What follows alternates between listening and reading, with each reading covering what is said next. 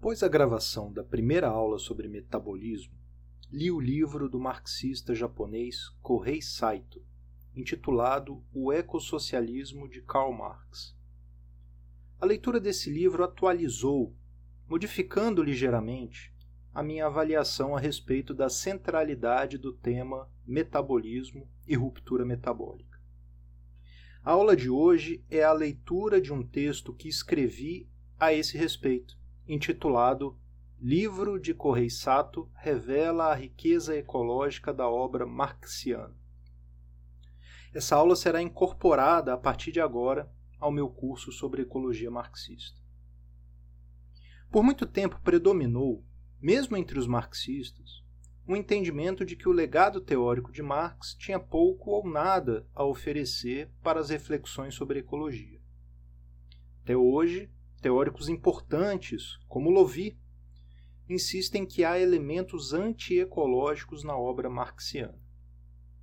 Apesar da relativa persistência desse tipo de crítica, ao menos desde os anos 90, importantes obras de John Bellamy Foster e Paul Burkett demonstraram, para além de qualquer dúvida em meu juízo, que Marx frequentemente exibe uma sensibilidade à frente de seu tempo para questões ecológicas e que a crítica que ele dirige ao capitalismo é povoada de elementos teóricos muito fecundos para a avaliação, para a elaboração de uma crítica ecológica da sociedade capitalista. Foster, especialmente, realiza um trabalho filológico exaustivo e, entre muitos outros apontamentos interessantes, recupera as noções de metabolismo e falha metabólica empregadas por Marx em O Capital e nos Grunders. Não tenho dúvidas que essa descoberta tem sido a porta de entrada para gerações de ecossocialistas desde que a Ecologia de Marx foi publicada.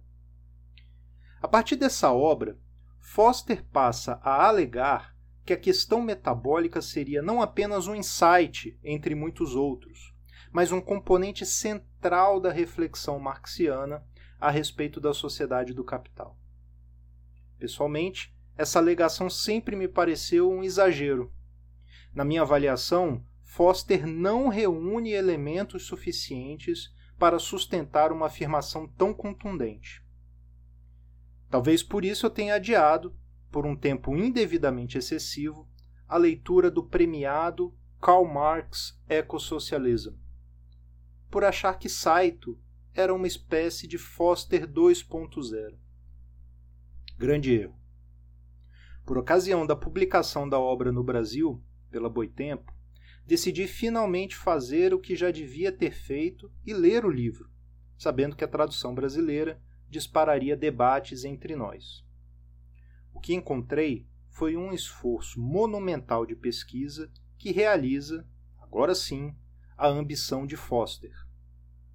Em minha avaliação, Saito é capaz de demonstrar com rigor, apoio textual e biográfico que o percurso de investigação e elaboração teórica de Marx esteve, por boa parte de sua vida, norteado por uma clareza de que a destrutibilidade ecológica do sistema capitalista deveria também integrar sua crítica a esta sociedade. Já na introdução e primeiro capítulo, Saito não se rende à velha partição entre um jovem Marx filosófico e um velho Marx mais científico. Essa periodização, como ele bem aponta, colocou indevidamente tradições inteiras de marxismo, seja do lado de uma sobrevalorização da discussão sobre fetichismo, alienação e estranhamento, seja do lado de uma sobrevalorização da obra econômica e da ênfase na exploração. O autor percebe, corretamente, que a compreensão de Marx sobre fetichismo, alienação e estranhamento marca toda a sua trajetória intelectual e comparece como fundamento teórico da crítica até as suas obras da maturidade. Ele abre essa discussão recuperando um tema que já havia sido apontado insistentemente por Foster: a unidade entre humanidade e natureza e o rompimento dessa unidade.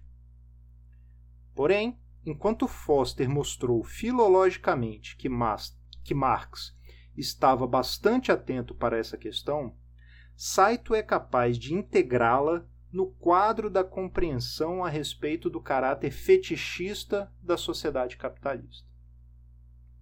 É bem conhecida a seção sobre o fetichismo da mercadoria, que fecha o primeiro capítulo de O Capital.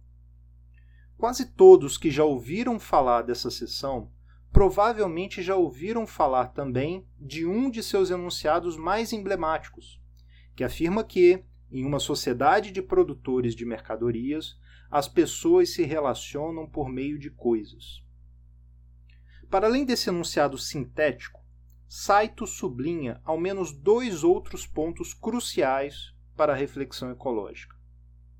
Primeiro, ele mostra como o pressuposto lógico e histórico para uma sociedade de produtores de mercadorias é precisamente a separação entre a humanidade e a natureza.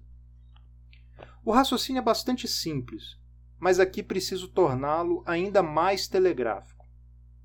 Conforme Marx nos mostra, a generalização da estrutura mercantil da produção exige a existência, também generalizada, do trabalhador livre. Livre dos laços de dominação que marcam as relações de servidão ou de escravidão, por um lado, e livre dos meios de produção, por outro.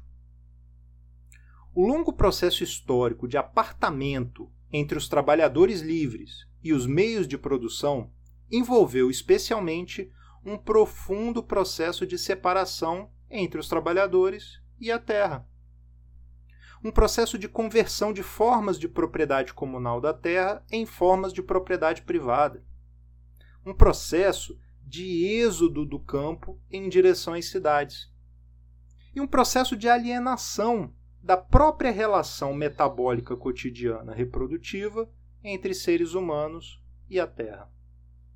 O corolário desse raciocínio não é apenas um quadro de separação entre humanidade e natureza. É a conclusão, bastante contundente, de que no capitalismo não é possível que essa relação se processe de outra maneira a separação integra os fundamentos estruturais dessa sociedade.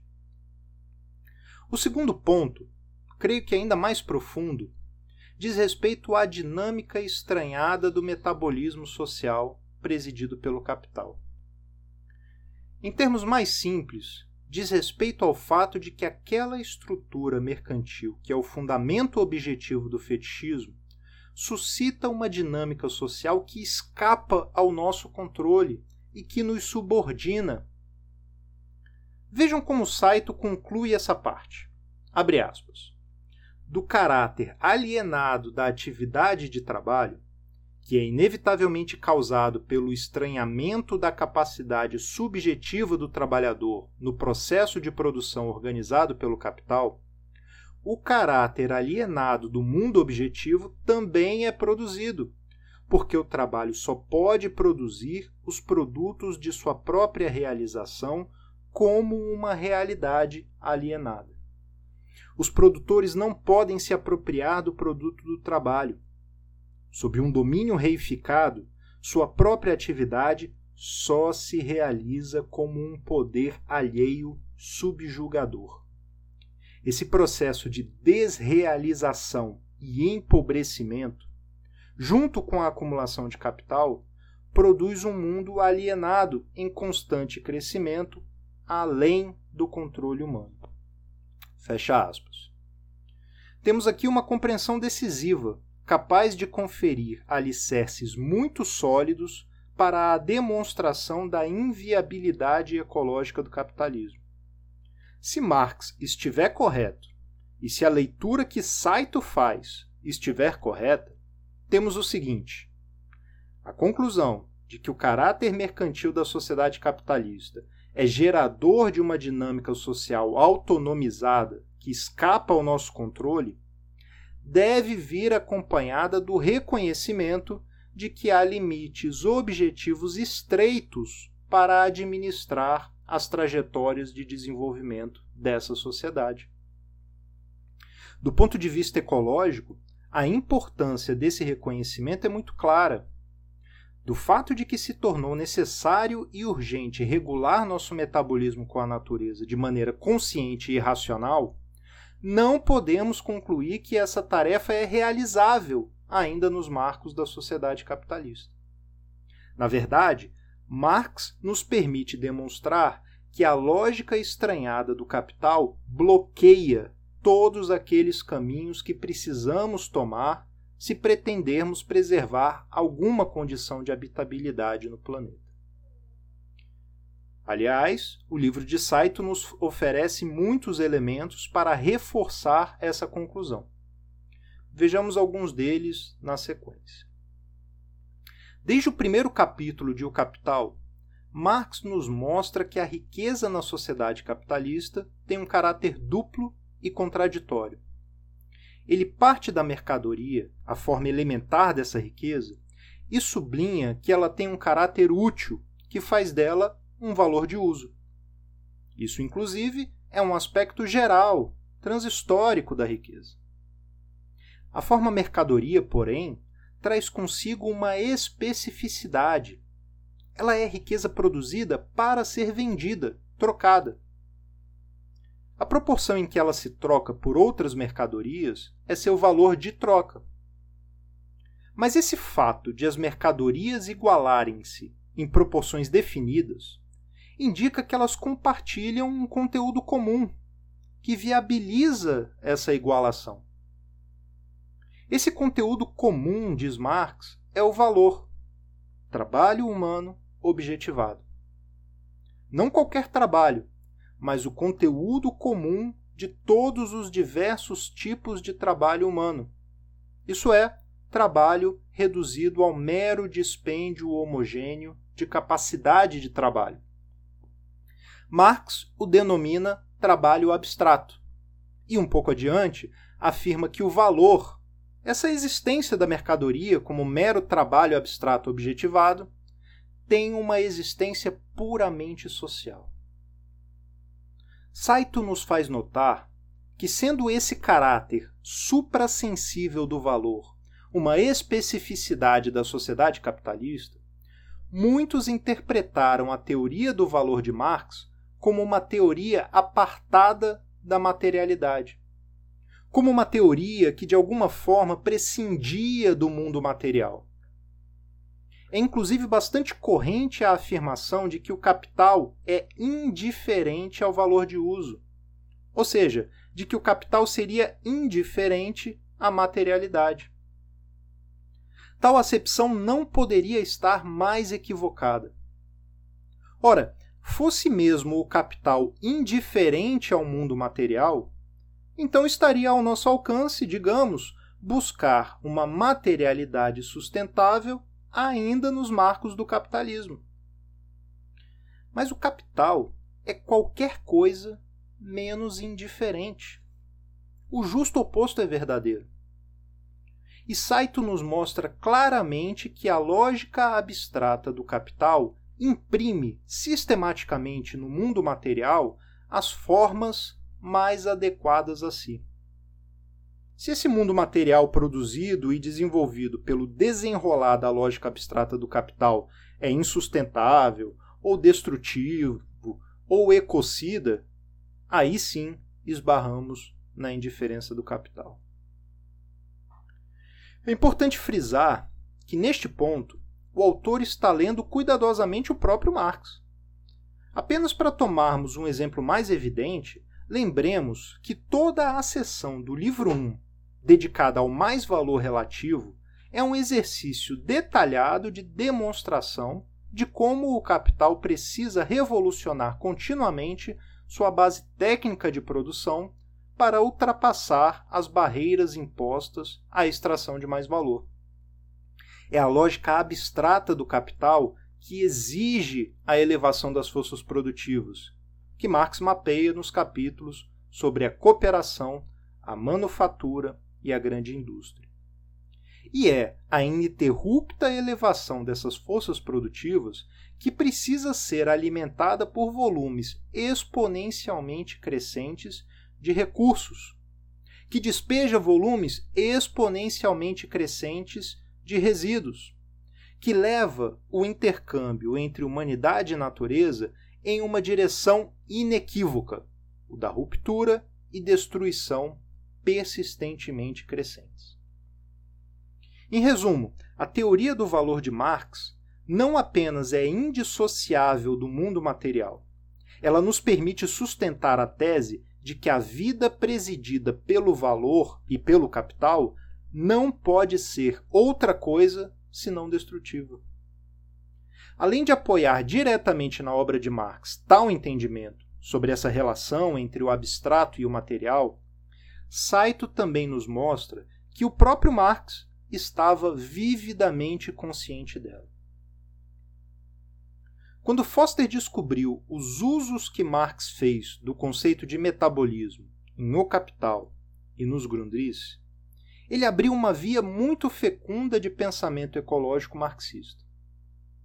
Como já afirmei, no entanto, sua demonstração de que a questão metabólica ocuparia uma posição de destaque no conjunto do pensamento marxiano não chega a ser convincente. Saito cotejando um volume de textos ainda maior que o já pesquisado por Foster, é capaz de completar tal demonstração de maneira definitiva. Tendo apresentado em detalhe a importância da dinâmica autonomizada do capital e a maneira como essa dinâmica imprime, numa direção determinada, transformações no mundo material, Saito nos faz perceber que a falha metabólica que aparece pela primeira vez no capítulo 13 do livro 1, não é um comentário à parte. Ao contrário, é um desenvolvimento necessário nesse processo em que o capital vai criando um mundo cada vez mais adequado à sua lógica. Um mundo cada vez mais degradado e hostil, é verdade, porém adequado à lógica do capital.